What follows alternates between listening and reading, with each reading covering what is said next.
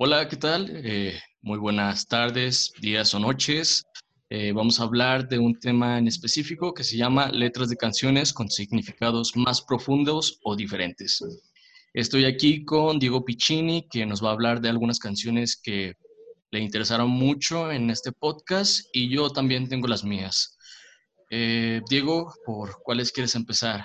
¿Con las mías o con las tuyas? Como tú quieras, mira, honestamente, realmente, lo único que realmente me importa y a lo que vine es hablar de música. Va, va, Pues eh, si quieres empezamos con una de las mías y ya así vamos intercalando una y una. Bueno, excepto la trilogía de canciones que me habías dicho antes, ¿va? Sí. Que esa va a contar como una. Ok. Eh, empezamos con la primera canción. Eh, se llama Pure Comedy de Father John Misty. Eh, los que no conozcan a Father John Misty, es un músico de indie folk o rock que empezó más o menos por el año 2004 y hasta ahora ha sacado cuatro álbums. Eh, este álbum, donde contiene esta canción en específico, que tiene el mismo nombre, Pure Comedy, salió en 2017. Y este artista también ha colaborado con artistas como Kid Cudi, Lady Gaga, Beyoncé. También el verdadero nombre de este artista se llama John Tillman, que también tiene como algunas bandas diferentes, como otros artistas lo tienen. Pero el principal este, seudónimo que se le conoce a este es Father John Misty. Eh, hay algo interesante en esta canción, antes de profundizar en la letra, que es que escribió un ensayo sobre este álbum, donde decía lo siguiente. Pure Comedy es la historia de una especie que nace con un cerebro a medio formar, la única esperanza de supervivencia de la especie, encontrándose en una roca cruel e impredecible, rodeada de otras especies que parecen mucho más expertas en todo. Es la dependencia de las otras especies, un poco más viejas, a medio formar, sesos, a medio formar. Esta dependencia adquiere algunos nombres diferentes a medida que desarrolla su historia, como amor, cultura, familia, etc. Con el tiempo y a medida que sus cerebros demuestran ser notablemente buenos para inventar significados donde no los hay, la especie se convierte en el proveedor de ironías cada vez más extrañas y sofisticadas. Estas ironías están diseñadas para ayudar a hacer frente a la repugnante vulnerabilidad de la especie y para tratar de reconciliar la desproporcionada que es su imaginación con la monotonía de su existencia. Eh, esta canción es una canción bastante larga, dura unos seis minutos aproximada, aproximadamente, y hace una crítica durísima a la religión, a la política y al entretenimiento. Incluso cuando estaba sacando este álbum, pues, eh, bueno, más bien cuando lo estaba creando, eh, estaba sacando muchísimas críticas ante Donald Trump que ya para ese año ya había sido elegido como presidente, diciendo que pues este, ya nos cargó a todos, que es el mismísimo diablo. Eh, en realidad hacía muchísimas críticas a él, como un cerdo idiota que nos va a gobernar. Y mira, lo que más me llama la atención en esta canción es que eh, es la parte de la crítica a la religión. O sea, me gusta muchísimo esa parte. Empieza como lo dice en el ensayo sobre la historia del nacimiento de una especie, o sea, haciendo como eh, ciertas ironías a esto. Pero ya cuando empieza a profundizar este, en la parte de la religión, sí me quedé con la boca abierta. Y bueno, aquí este, hay algunas partes que este, son traducciones, pero se me hicieron muy, muy chidas. Eh, te voy a leer algunas. O su religión no es, irónico, no, es, irónico que un sujeto que se pone el nombre de Father John Misty haga críticas a la religión. Sí, pero no sé, como que ese álbum em, empieza a criticar casi todo, incluso la misma existencia, pero de una forma tan sutil, porque es un álbum tranquilo, o sea, incluso esa canción se siente como muy tranquila, como si te estuviera contando un cuento, pero, eh, o sea, cada frase que termina es como un golpe bajo en cada una de esas críticas. Bueno, déjate leo esa ¿Es parte. como narrado entonces? ¿o como? Más o menos, tendrías que escucharla para saber a lo que me refiero. pero déjate luego esta parte que se me hizo muy, muy perra. Dice, oh, sus religiones son las mejores. Se adoran a sí mismos, pero están totalmente obsesionados con zombies resucitados, vírgenes celestiales, trucos de magia, estos increíbles trajes, y se molestan terriblemente cuando cuestionan sus textos sagrados escritos por epilépticos que odian a la mujer. No, cuando escuché esa, eh, esa parte sí me quedé como que, uff, pero no te la dice de una manera como el metal. Y también sabes que el metal hace como duras críticas. Ah, sí. Sino de la manera. Lo dicen de la forma más brutal y más directa y más grotesca muchas veces posible. Y aquí te lo dice de una forma tan sutil y suave que cuesta creer que dijo eso. También pues... No sé por qué me lo imagino como, me lo imagino como el típico bardo, tocando en medio de la plaza, pero con, con su, con su laúd. Ah, pues hablando, hablando peste sobre el monarca o algo así. Perdón, he estado jugando mucho Calabozos y Dragones. No, no te preocupes. Pues sí, o sea, se lo toma muy ligero y, o sea, la canción empieza, o sea, tranquila y todo, pero hay un momento donde sí llega a ponerse un poquito, pues, a cambiar un poquito el mood. Eh, llega a ser un poquito de jazz, o sea, con un solo de saxofón muy bueno casi al final de la canción. Termina con una frase de resignación que dices, pues todo lo que escuchamos la canción es una crítica, pero pues lo tenemos que aceptar. Y es la siguiente frase. Solo material aleatorio suspendido en la oscuridad. Odio decirlo, pero el uno al otro es todo lo que tenemos. O sea, casi, pues casi de la manera más triste. O sea, nos está echando un cuento de que el hombre es idiota por naturaleza, de todo lo que ha hecho, de los monarcas que tiene, pero dice, ¿sabes qué? Pues así son las cosas. Es que, ¿sabes qué? Tal vez no es que sea triste, sino tal vez realista, o al menos realista desde una perspectiva cínica. Siento que habla, habla todo desde una perspectiva cínica, pero realmente no puedes decir, o bueno, obviamente si eres fanático religioso, obviamente podrías decir, ay, es que Dios y no sé qué, pero si lo ves desde un punto neutro, dices, pues es que muchas cosas sí tienen razón. y sí, que siento, siento que ese es por lo menos el, el del el punto que está intentando hacer. Creo que habla mucho de la hipocresía en, o sea, más que nada puede pensar que es en la religión, pero habla también de ciertas cosas del poder que han tenido varios hombres en toda la historia. También ah, incluso el video que tiene es, es muy bueno, me gustó mucho porque tiene una animación que son varios dibujitos, pero donde cada uno como que parecen sacados del infierno, como de estos diablitos. Y ya cuando ves el video como que toma doble significado esa canción. O sea, porque también como que esta animación apoya a todos los puntos que había hablado. Y también pues toma muchas imágenes, incluso en el mismo video, donde ponen muchísima cultura del entretenimiento, que también era uno de los puntos para criticar, que era de que también te embrutece el entretenimiento que hay hoy en día bueno, más que nada todo lo que pasa, sobre todo en la televisión y todo lo que pues se encontraba en ese momento, pero sobre todo las elecciones de Donald Trump era lo que más le calaba a él. Te pusiste bien, te pusiste en tu primera canción bien político. ya no sé ni cómo seguir. A ver. Ni, yo sabía. La verdad, es muy buena canción. Esa clase de canciones son las por las que que tienen un significado bastante, bastante pesado o que cargan emoción de cualquier tipo, es por lo que me gusta escuchar música en primer lugar.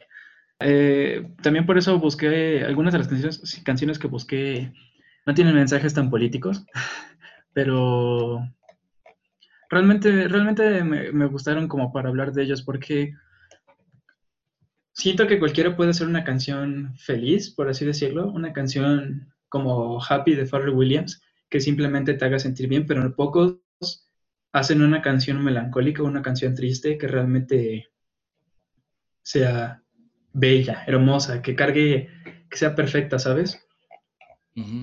Sí, Y algunas de las canciones, agregué dos, tres canciones con ese significado que realmente me, realmente me gustaron.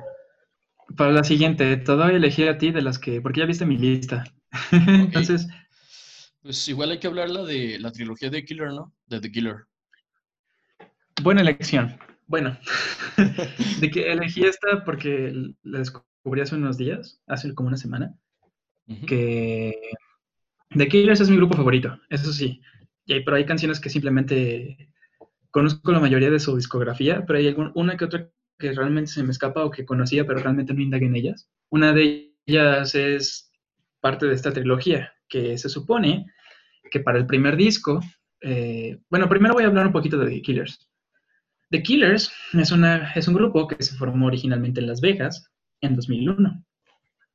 Fue formado originalmente por Brandon, Brandon Flowers, vocalista, tecladista y bajista del grupo, y Dave Cunning cuenta la leyenda que se conocieron a través de un anuncio en el periódico y que tenían, tenían influencias musicales similares.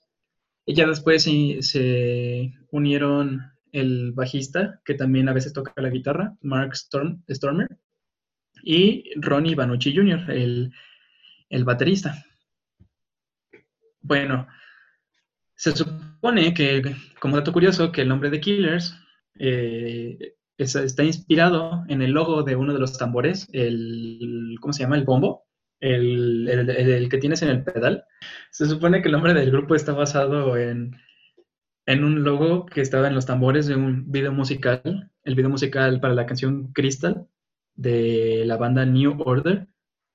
Y pues sí, estaba, estaba en el tambor grande del pedal, no me acuerdo su nombre, creo que es el bombo, algo así que es donde pues usualmente ponen sus logos las, las bandas. Y la banda se llamaba The Killers, al parecer. Esa no me la sabía hasta que este, empecé a investigar sobre este video para este, para este hermoso podcast. Pero, pues sí, y en particular esta trilogía eh, se inspiró o fue inspirada por la canción Sister I'm a Poet de Morrissey, el cantante o ex cantante de The Smiths, en el cual se supone que hablaba de un romance de crimen. No indagué realmente mucho en eso porque no me agrada mucho Morrissey. Ese es otro, ese es para otra, una historia para otro momento. Pero pues sí, y todas fueron escritas para salir en su álbum debut de 2004 llamado Hot Fuzz, que pues es mi disco favorito hasta ahora, cabe mencionar.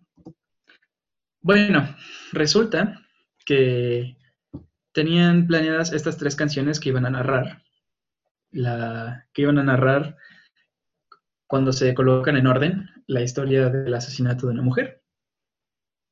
Eh, por eso se llama la trilogía del asesinato o The Murder Trilogy.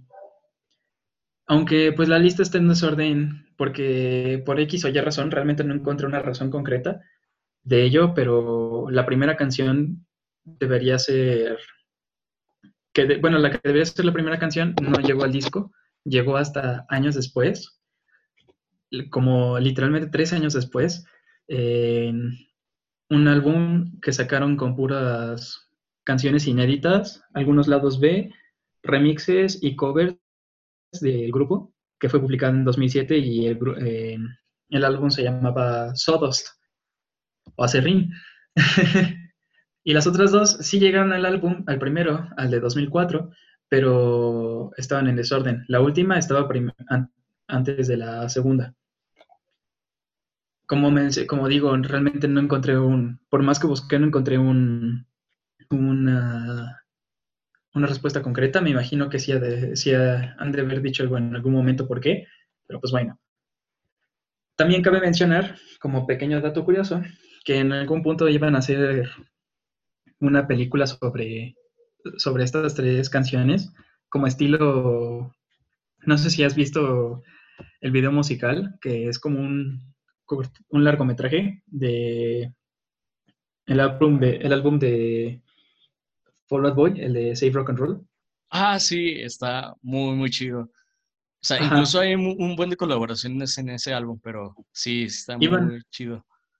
Ajá, iban a tener un montón de estrellas y estaban pensando en Anthony Hopkins y la cosa para salir en, algo así, pero realmente nunca lo hicieron. Eventualmente sacaron otro disco y pues ya no iban a gastar tiempo en canciones viejas, entonces, pues bueno. La primera, la que mencionaba que salió en el álbum más adelante, el de 2007, se llama Leave the Bourbon on the Shelf que traducido es deja el Borbón. Sí, ¿no? Perdón. Creo que sí. Eh, deja el alcohol en, el, en la repisa. Y en sí, pues habla sobre un sujeto. Encontré varias interpretaciones, cabe mencionar.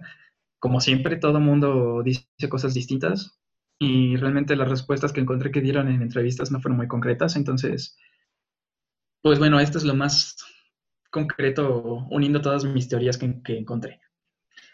Bueno, eh, la primera habla sobre un chico que pues le dice que se encuentra con una mujer. En algunas interpretaciones dice que se, encontrara, que se encuentran después de haber roto, de haberse separado. En algunas dice que es aquí es donde se separan. Realmente, pues supongo que depende de la persona y depende de cómo veas las letras. Pero pues sí, en sí nada más como dice la canción, le, dice, el sujeto empieza diciendo, deja, bueno, no empieza, pero en el coro dice cosas como, deja, deja el alcohol en la repisa me, me lo tomaré yo solo, como diciendo, narrando o indicando que el sujeto pues está triste, quiere beber, se siente, se siente mal, el amor de su vida se fue. Y pues sí, pero por alguna razón solo le interesa quedarse con el whisky. Y se sabe, aparte de que pues obviamente dijeron que están conectadas, pero al principio, desde un principio se sabía que estaba, que estaba conectada con las demás canciones, porque aquí en una letra menciona a una Jennifer. La letra dice, Jennifer, dime dónde, en qué estamos y quién es ese otro chico sosteniendo tu mano y haciendo referencia al título de, la tercera canción. Eso ya llegará eventualmente a eso. Bueno, en sí, pues te, imaginas, ¿no? El sujeto está triste, el sujeto empieza a beber y, pues sí, le empieza, en su tristeza empieza a sacar, a pensar, no sé si alguna vez has tenido una ruptura así fuerte, pero fuerte, fuerte, que simplemente no puedes evitar pensar en esa persona, evitar pensar y si, y si, ya, me, y si ya me superó y yo sigo aquí y ella seguro ya está con alguien más y pues tu mente va a mil por horas. Pues por ahora, mira, la canción, hay muchas canciones así, pero por ahora está bien. O sea, todo lo, todo lo que me has este, contado en esta canción. Pero ya me imagino que en la parte 2 y parte 3 va a tener como su giro, ¿no? no sabes qué te espera. De hecho, de, de, hecho, bueno, ya para me acabar de, mencionar, ya ves que menciona de que dame una oportunidad esta noche. Bueno, esto lleva a la segunda, que se llama The Midnight Show o el show de medianoche, en el cual, mira, te voy a, te voy a narrar la letra, es más, nada más preparé algunas frases, pero déjate busco la letra bien, porque la manera en la que sucede esto, o sea, si no, si no sabes y no es, y no, y, no, y no te dicen, ah, se trata de esto, no te das cuenta. Sí. Porque no habla como la de Father John Misty, donde no te dice las cosas directamente, pero cuando ya tienes la idea en la cabeza dices, Dios, ¿qué estoy? ¿Qué, bueno, está pasando? Una pregunta antes bueno, yo casi no he escuchado tanto de Killers, o sea, hay canciones que dices, ah, están bonitas, o sea, incluso toques ochenteros. La, ahorita la más reciente que me gustó muchísimo porque tiene una colaboración con Wiz Blood, oh My God, que se me hizo pues bonita la canción, pero en estas canciones también tiene como ese mismo estilo, ya sea pop rock es, su primer álbum. Su primer álbum era, muy experimental. O bueno, ah, experimental en el sentido de que pues era su primer sonido. No sé si has escuchado. Es más, aquí justamente enfrente de mí tengo el vinil. No sé si alguna vez me lo regalaron, pero no tengo tocadiscos. este, no sé si alguna vez has escuchado Mr. Brightside o Somebody Told Me.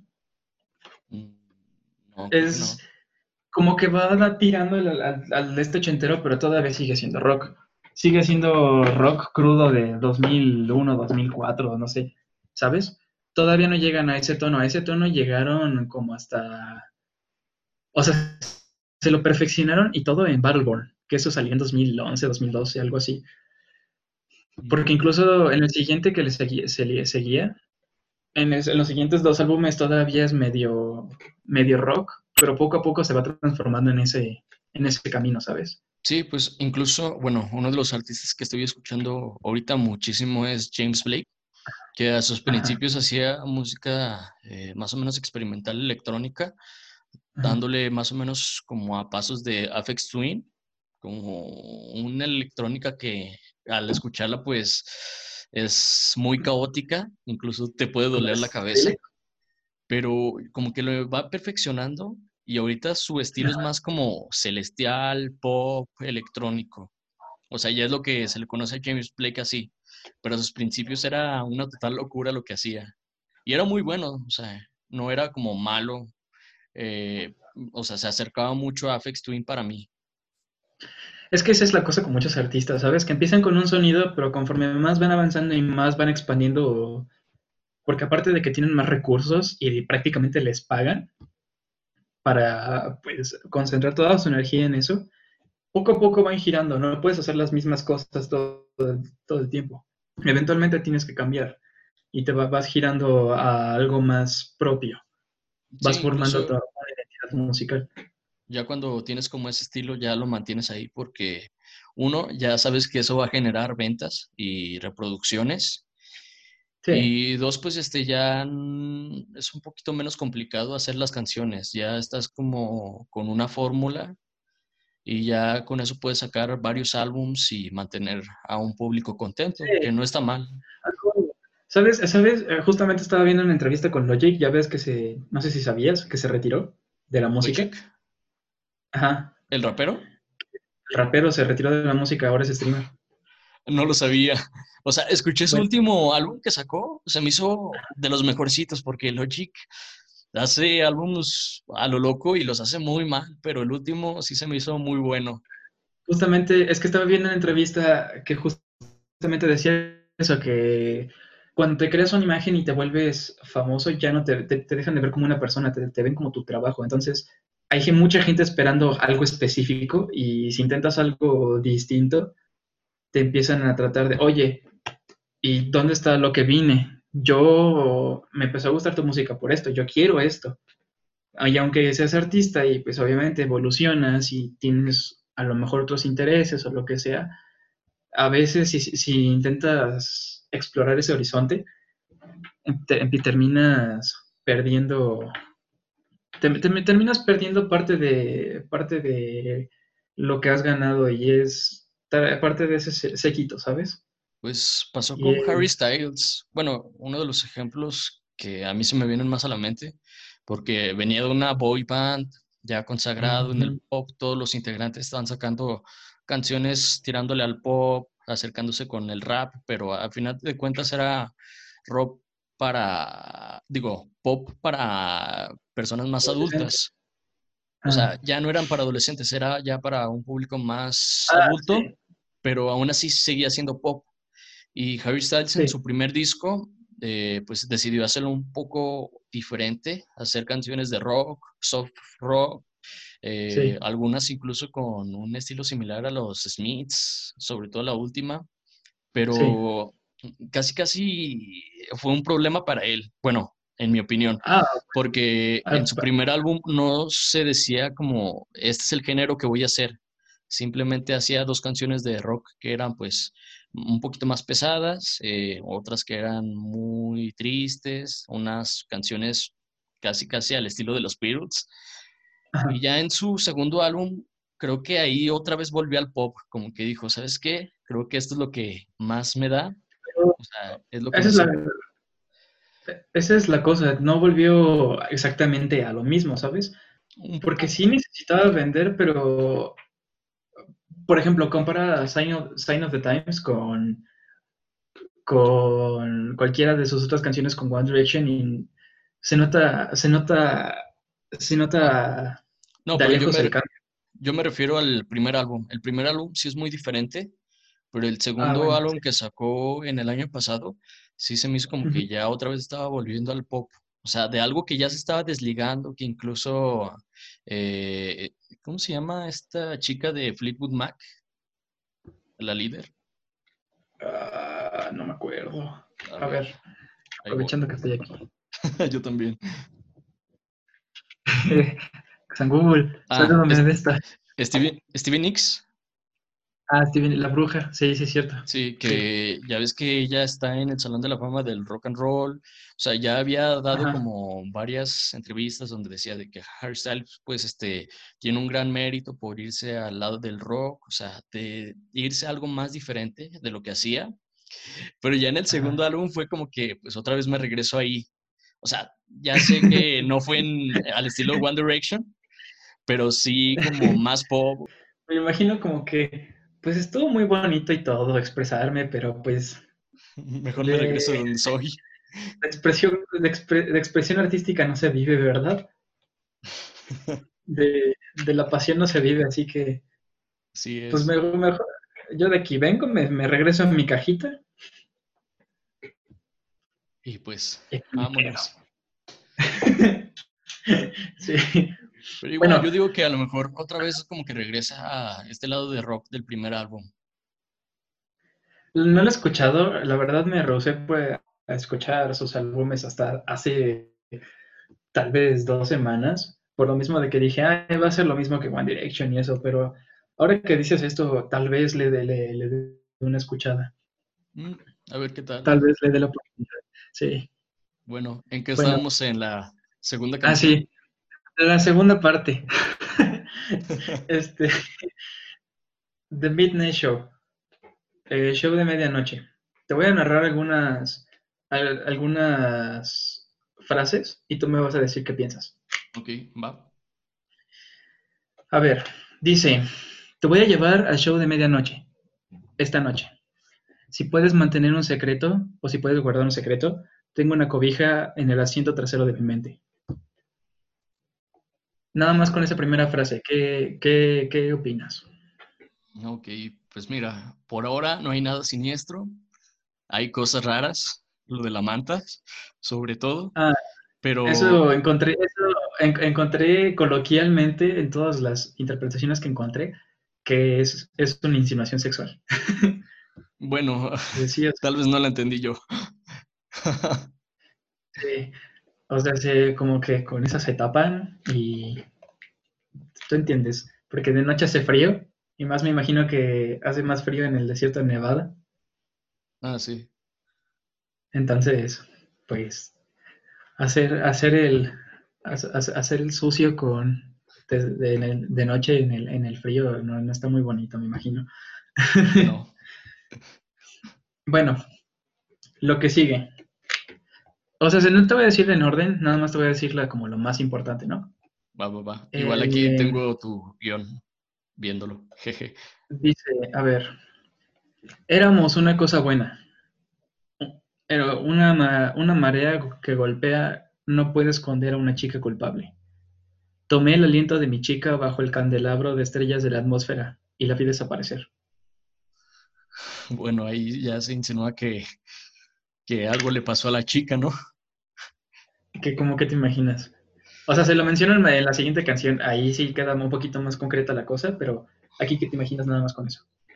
Pues tal vez que la empezó a asfixiar, por la parte donde dice, tomé el aliento de mi chica bajo un candelabro de estrellas en la atmósfera y la vi desaparecer.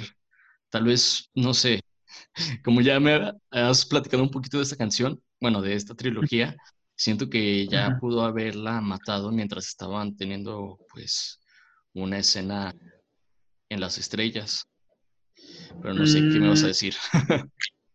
tal, lo que, él, lo que él dice son insinuaciones. Como tal, ella realmente nunca, ella realmente nunca llega a decirle que sí o a, seguirle el juego en cualquiera de estas cosas, lo cual creo que realmente es lo que se supone que lo lleva a pues, asfixiarla. Que sí, es la interpretación, le atinaste, es la interpretación más aceptada.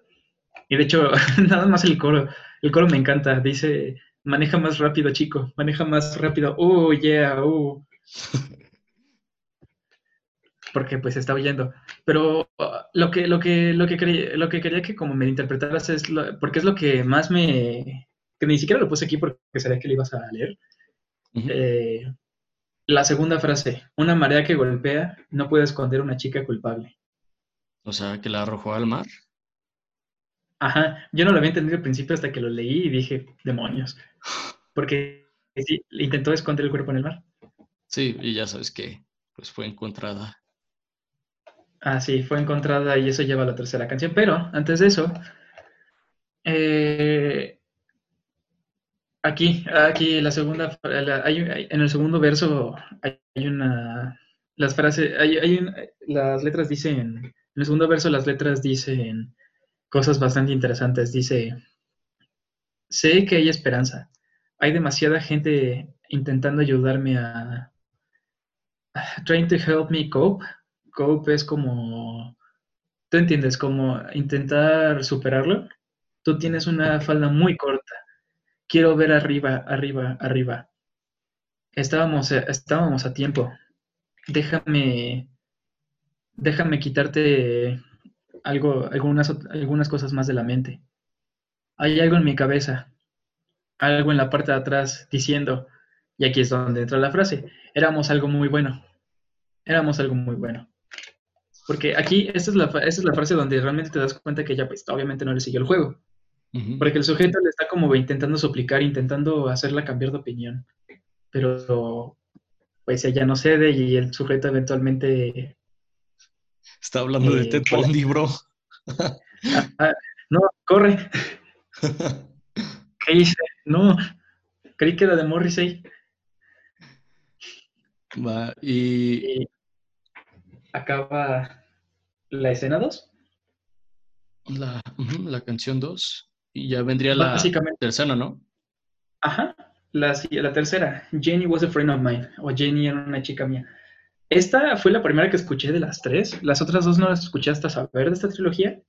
Y de las tres, pues la que más me ha gustado es la, segunda. Pero es, la de Jenny was a yo ya la había escuchado. Y debo decir que cuando escuché la letra al principio decía, ah, pues habla de que yo, yo me imaginaba que era como que está hablando con su novia y que le engañó, pero y la, la novia le está interrogando y dice, no, no, no, Jenny es una amiga mía, ¿sabes? Pero dándole este significado cambia, cambia todo. Se supone. Es un interrogatorio policial. sí, encuentran el cuerpo agarran al narrador y de hecho en una entrevista Brandon Flowers hablando sobre la canción dijo, está bien tomar la decisión de separarse, pero cuando alguno encuentra a alguien más, es terrible, es el peor sentimiento del mundo. Y ahí como que te das cuenta, a lo mejor ese peor sentimiento es el que eventualmente llevó al narrador más allá del borde. Y pues sí, el narrador está siendo interrogado por la, por la policía y lo dice en, literalmente en la primera frase, porque es la primera, la primera frase, la primera, las primeras líneas son él explicando lo que pasó esa noche e intentando darse su, ¿cómo se le llama? Para que, pues obviamente piensan que no es, que no es él. Y la frase dice, Tomamos una caminata esa noche, pero no era lo mismo. Tuvimos una pelea en el paseo marítimo o paseo costero, es que no encontré realmente, la palabra original es promenade, pero no, no sé qué significa, en la lluvia. Como que él diciendo, ah, bueno, pues nada más salimos, hablamos y pues no pasó nada. Y se piensa que la mató por sofocamiento. Aquí es la frase que te digo, que como que lo termina de, de confirmar. No pudo gritar mientras la sostenía cerca. Prometí que nunca la dejaría ir. Y de hecho, en algunas versiones en vivo, cambia la palabra, porque la frase en inglés dice, she, she couldn't scream while I held her close. Cambia la palabra close, cerca, por throat, que es garganta. Ajá. Corrobo, que corrobores de teoría, porque... Eso está más fuerte, ¿no? O sea, cambiarlo por cerca en vez de garganta. Eh, no, o, sea, se lo cambia por garganta en lugar de cerca. Ah, o sea, la... la canción original está como cerca. O como garganta. No pudo, ah, ok. No pudo gritar mientras lo sostenía cerca. Eso dice en la versión grabada y eso dice en cualquier versión de estudio que encuentres. Pero la, versión, en vivo. algunas veces no pudo gritar mientras sostenía su garganta. Yo me imagino al público, ah, qué buena canción. Pues ¿Qué? y pues sí, se confirma que es un. Se, puedes ver que es una entrevista policial o una entrevista. Es un interrogatorio policial por la frase: No hay motivo para este crimen. Jenny era una amiga mía. Y más adelante incluso dice: Simplemente no, no puedo, ya no puedo lidiar con esto. Les, les prometo que les dije la verdad. Ella repite el, eh, repite, repite el mismo coro, que era el no pudo gritar mientras las mantenía cerca. Mm. O garganta. Cierto. Cabe pues mencionar, de hecho, hay otra canción que me que agregué que no es de The Killers, que nada más la agregué porque tiene que ver con esto, porque hacen una referencia a esta trilogía, específicamente a la tercera, a la, a la tercera canción. Ya ves que no solo son No, pero esta es una canción de My Chemical Romance. Ah, la, y la canción es... Es la... Es del último disco que sacaron, antes de que... Bueno, el último que, disco que han sacado hasta ahora, porque quién sabe qué vayan a hacer, con eso de que se iban a reunir y siempre no por el COVID. Este, el álbum se llama Danger Days y la canción es Bulletproof Heart. Y se supone que fue la última que acomodaron para el disco, pero es en la que más han gastado tiempo, en la que más gastaron tiempo porque era como su favorita, por lo que entiendo. Y, nada más menciono rápido porque hay una canción, hay una parte en la canción en la que en sí nada más habla como de huir de casa y dejar todo atrás y todo lo malo y lo que sea, ¿no? Y hay una frase en la que, que más adelante cambian Jenny por Johnny, pero la, la frase dice, Jenny, won't you come back home? O no regresarás a casa, Jenny. Nada más lo dice una vez en la canción, porque más adelante, es parte del coro, más adelante cambia Jenny por Johnny. Y se supone, eh, ahí sí lo ha confirmado Gerard Way, el cantante, diagonal creador de The Umbrella Academy. Uf, Escritor, escritor actual de las historias de, de Doom, Doom Patrol. Mm. Eh, que es una, es una referencia directa a Jenny Was a Friend of Mine, la tercera canción de la trilogía, en la que pues él dice, no, pues es que tiene un final muy trágico y como que la mata, pero ¿y qué tal si, si hay algo más bonito, no? Y con esa frase lo que intenta hacer es como cambiar un poquito la historia, nada más con esa frase, para que en lugar de que Jenny sea asesinada, Jenny pues sí se escapa. Jenny sigue más adelante y el narrador quiere irse con ella. Incluso y así, la, frase que me dijiste, Jenny was a friend of mine, me recordó mucho a la canción de Jessie's Girl. Eh, Jessie was a friend y que habla como de ah, un hombre que está enamorado de... Es una linda canción, también tiene como otro significado de que... Bueno, eh, pero la canción... Ah. La canción debería, título alternativo, quiero darme a tu novia. Así es, pero no se puede. Quisiera, ser, quisiera chapulinear. es que sí es, es bonita el sentimiento, pero la, parte de la letra parte de la letra realmente, no sé, me saca de onda. El 8, 6, 7, 5, 3, 1. Ah, no, no, esa es otra. ¿Cómo era? ¿Cómo, ah, ¿Cómo se llamaba esta canción? ¿La que dices? Jesse's Girl. Ah, sí. I wanna be Jesse's Girl. Es de uh, Bruce Springfield. Rick Springfield. Sí, porque la letra me acuerdo que dice, dice cosas como me siento, me siento tan, tan sucio cuando empiezan a hablar bonito, como diciendo, ah, ¿sabes? Quiero decirle que, quiero decirle que la amo, pero probablemente, el punto es probablemente debatible. o sea, sí, como que realmente no la, porque como que no la quiere realmente, solo quiere dársela. o eso, eso siento, no sé. No lo sé. Bueno, Entonces, pues, es que también el ritmo y todo lo que conlleva la canción, pues tal vez te puede decir que está enamorado, pero pues quién sabe. Depende del chapulín que quiera utilizar. la canción oficial del chapulín. Va. Y em, pues, y pues nada más quería mencionar esa canción porque es como una, es como una historia alternativa en la que Jenny nunca muere. Jenny sí se escapa y así es salvada, gracias al poder mágico de la música emo. Uf, uf. que por cierto ya My Chemical Romance, ¿hace cuánto que regresó?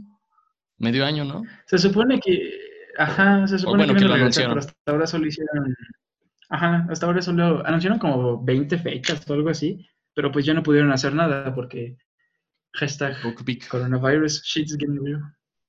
Pues bueno, yo ya solo tengo una canción. Eh, se llama, bueno, casi desde el título ya te está diciendo de qué va a tratar la canción. Es muy obvio. Es de un rapero llamado Joyner, Lucas. Eh, ha colaborado con Eminem, con creo que Denzel Curry, que para mí ahorita es uno de los mejores raperos. Pero, ah, también incluso con Logic. Tiene creo que una colaboración Joyner, Lucas. Eh, ha avanzado muchísimo. Y tiene una canción que tiene también un video muy interesante que complementa también a la canción. Se llama I'm Not Racist o No Soy Racista. Y en ah, esta... que la en esta canción habla más sobre las injusticias del hombre negro y cómo el hombre blanco en los Estados Unidos pues busca una manera en que se les compare con ellos, de que pues también a mí me pasan las cosas, de que también yo soy el pobrecito de la historia, que también tienen que tener misericordia y empatía por mí. Y pues este... Como el típico, yo también tengo amigos negros. Algo así, pero también los que cuando los empiezan a decir homofóbicos dicen, no, yo también tengo amigos homosexuales pero más o menos es como este, habla esta canción de eso, de esa hipocresía que hay en el hombre blanco. Eh, el video musical es este, un hombre, bueno, es él en este video musical y está un hombre blanco, eh, casi el estereotipo del hombre americano estadounidense, un hombre gordo, eh, con blanco, alto, sí. incluso. y pues ya empieza, bueno, empieza primero la canción hablando de que no, pues hablando de estas injusticias que, el hombre blanco pues se siente ofendido. Incluso aquí tengo la letrita. Mira, empieza. Con el debido respeto, no me compadezco de ustedes, negros, así es como me siento. Las vidas negras gritan, importan. Todos los tipos de raza negra prefieren ser malos que pagar sus cuentas. Gritan esto y lo que llaman a todos y enloquecen a una negrata, tan pronto como digan. Entonces todo el mundo reacciona y quiero golpearme y llamarme racista porque no soy negro. O sea, también habla más o menos lo del discurso de Donald Trump contra los mexicanos, de que pues todos los mexicanos son este, los típicos narcotraficantes. Sí. Y más o menos es lo que está hablando de esta canción, de que eh, todos los negros son estas malas personas que todos vemos con armas. Y pues, o sea, mm, como que ya este, hay una parte donde dice, ¿sabes qué? Voy a dejar que este hombre diga todo su discurso, o sea, lo está diciendo y todo, y ya, pues, termina de decir su discurso y empieza él a decir este discurso que tiene. O sea, de que pues eh, las desgracias que han vivido estas personas afroamericanas en los últimos años en los Estados Unidos y que no es compatible eh, comparar estos hechos que han tenido los, estas dos clases porque han sido muy diferentes. pero también este, la estructura de la canción es como una plática entre dos sujetos, o sea, que solo la está cantando un rapero, o sea, no hay ninguna colaboración, pero eso se me hace también muy, muy interesante en la canción. Es... incluso... Eh, es, como... El vato del video, el hombre gordo, tiene una gorra en ese video que dice Make America Great Again. O sea, ya sabes el discurso que tenía Donald Trump en ah, ese tiempo. Sí, sí, sí. Con toda su mercancía de Make America Great Again para sus para sus zombies robots. Así es. A ver, ah, incluso, bueno, deja checo, porque ahorita como que tengo un poquito revuelta la canción, pero deja checo una parte que también se me hizo interesante. Ah, sí, incluso la misma hipocresía que me dijiste viene en la letra. Mi voz ha vuelto, no ah. soy racista, el novio de mi hermana es negra, no soy racista, la prima bebé de mi cuñado Tracy, tengo un hermano y su novia es negra. es como, yo no salgo con nadie negro, pero mi hermano no, hombre, prácticamente lo hace mi hermana. Por eso también, tengo base. Y también habla ahorita de los mexicanos. Escuché que no hay suficientes trabajos para todos los hombres de tu casa. Tal vez deberíamos construir un muro para mantener a los mexicanos fuera, o tal vez deberíamos enviarlos a todos al gueto por ahora. No soy racista y nunca miento. Digo, yo no, yo sé que obviamente no es lo mismo yo que vivo aquí, a, los que los mexicanos que viven allá, o sea, si yo que estoy local, a ellos que viven extranjeros, pero pues siguen siendo, siguen siendo, siguen siendo eh, compañeros, ¿no? Patriotas, no sé cómo, cómo decirlo, y realmente te hace sentir mal porque dices, ese fácil podría ser mi tío, fácil podría ser mi hermano, fácil podría ser yo en alguna realidad alterna y, neta, está cabrón. está cabrón. Así es. Y bueno, ya para terminar esta canción, hay cosas que pues sí le restriegan cara, o sea, después de escuchar el primer discurso, que dicen, ustedes también pueden tomar a ese bastardo, yo no es blanco. Es como si quisieran ser tan famosos que harán cualquier cosa por atención y un pequeño pago. O sea, también es como esa desesperación de tener algo de, de atención. Pues bueno, esto sería todo en el podcast de hoy. Esperamos que les haya gustado y síganos para más podcasts en un futuro. Mm, a pie de país escribir.